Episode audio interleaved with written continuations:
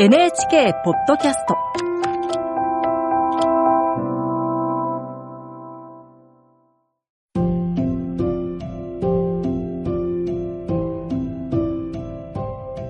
こんばんは、尾崎世界観です。8月31日の夜に栄養こそ。生きるのが辛いと感じている10代の居場所となることを目指して、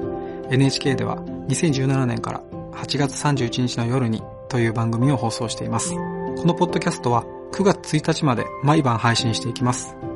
今晩は8月22日の夜にインターネットのライブ配信でお届けした内容の一部をお届けします。私、尾崎世界観とモチベーショナルスピーカーのヒカリンチョさん、芸人タンポポの白鳥久美子さん、フリースクールを広げる活動をしている前北海さんの4人で10代の皆さんの気持ちを聞かせていただきました。それではどうぞ。えー、ここからは事前にプロジェクトに寄せられた投稿を紹介しながらこの夏10代の皆さんが感じている気持ちについて様々なテーマで語り合っていきたいと思います。まずは夏休みが終わり学校が始まることへの不安を綴ってくれた投稿です。ひかりんとさん朗読お願いします。はい。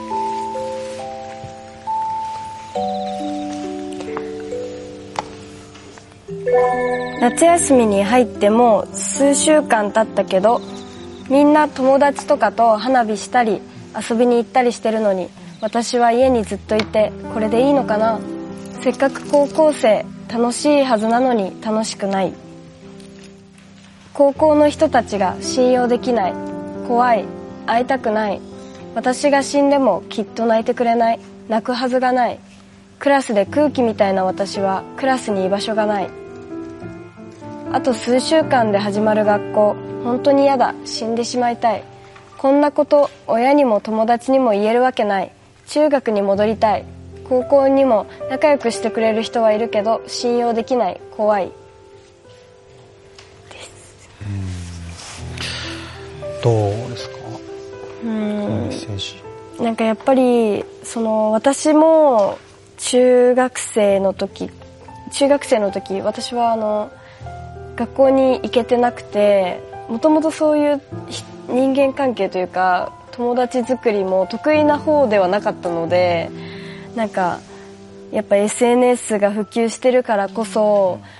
こう長いな休みの日とか、も土日とかでもそうなんですけどなんか友達がキラキラ遊んでるっていうのを見るとすごいなんで私にはこうできないんだろうってなんかすごい、まあ、嫉妬もあるのか、うん、結構そういうなんていうんだろううまくできない自分がが嫌になるっていうのはありましたね。自分が10代の頃は SNS がなかったので、はい、でもうん誰と誰が遊んでるらしいっていう噂が入ってきたりして、うん、まあ、そういうの聞くと嫌でしたね。すごい自分だけこう取り残されてる気もしたし、なんかその遊んだ後、まあこう夏休みが明けて、まあ土日とかでもそうなんですけど休みが明けて自分の知らない話をしてるともうそこだけでなんか私はあ一人なんだってこう置いてけぼりにされちゃう。ふうにすごい自分で思っちゃう。ことが結構あってしんどかったなってすごい改めて思いますね。あとその一人になってしまったらどうしようっていうこの感覚はすごいありますよね。誰かとつながりたいっていうよりは一人になりたくないっていう気持ちの方が強い。うん、そうだからそこのテントの中に一人で寝るのは全然大丈夫なんですよ、うん、これは一人の孤独だから、うん、だけどそこは耐えられるけど、うん、大人数の孤独はそれは耐えられないよね、だって周りでキャッキャウフフってしてる姿を見ながら自分一人っていうのは耐えられないだろうなと周りに人がいる方が孤独なんですよね、あの夏涼しいっていうのと一緒ですよね。涼しいって寒いところではずっと思わないわけですよね。夏で暑いからなんかクーラーに入あの聞いた部屋に入って涼しいと思う感覚。それは一人でいれば一人でいることは何とは思わないし、えー、一人キャンプとかしたいなとか思うけど、誰かがいっぱいいる中でみんなが楽しそうにしてるのに自分がそこに入れない入ったら楽しそうだな入入れない自分ってなんだろうなって考えちゃうのは、あのやっぱそうなんだろうなと思います。そしてあの風潮ですよね、うん、こういう話を親にも友達もできっこないみたいなその風潮がやっぱ苦しいと思います。もっとしんどいんだ苦しいんだ死んじゃいたいんだ消えたいんだっていうのが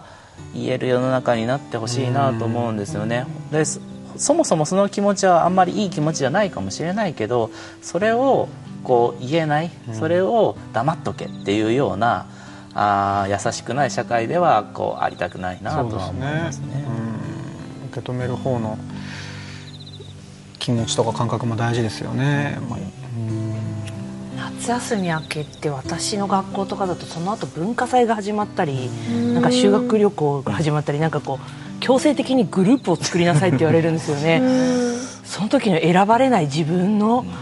ああやっぱり私一人なんだとか。でまた先生がさ白鳥のこと入れてあげなさいとかさ言った時のあのこの惨めさ。あのねだから自分一人だったら別に自分一人で旅行もしたいし自分一人で文化祭も参加したいけどなんかこうグループを作らなきゃいけない環境がやっぱ学校ってあったらあるからありますよね。あれがに嫌だったな、うん、なんかもう自由にみみグループになりたい人はなりたい。一人でいい人は一人でいいみたいなふうにならないのかなとか思ってたりしましたね。そうですよね。本当優しい友達がねその、あ友達っていうかそのじゃ白鳥さん入ってとかっていう優しさも辛かったりとか、うん、なんか本当は入れたくないの入れてくれてんだよなとか思ったりとかなんかその気使われてることの申し訳なさも感じたりとか。私が入ったら楽しくなくなっちゃうんじゃないかとか思っちゃうんです、そうなんですよね。だか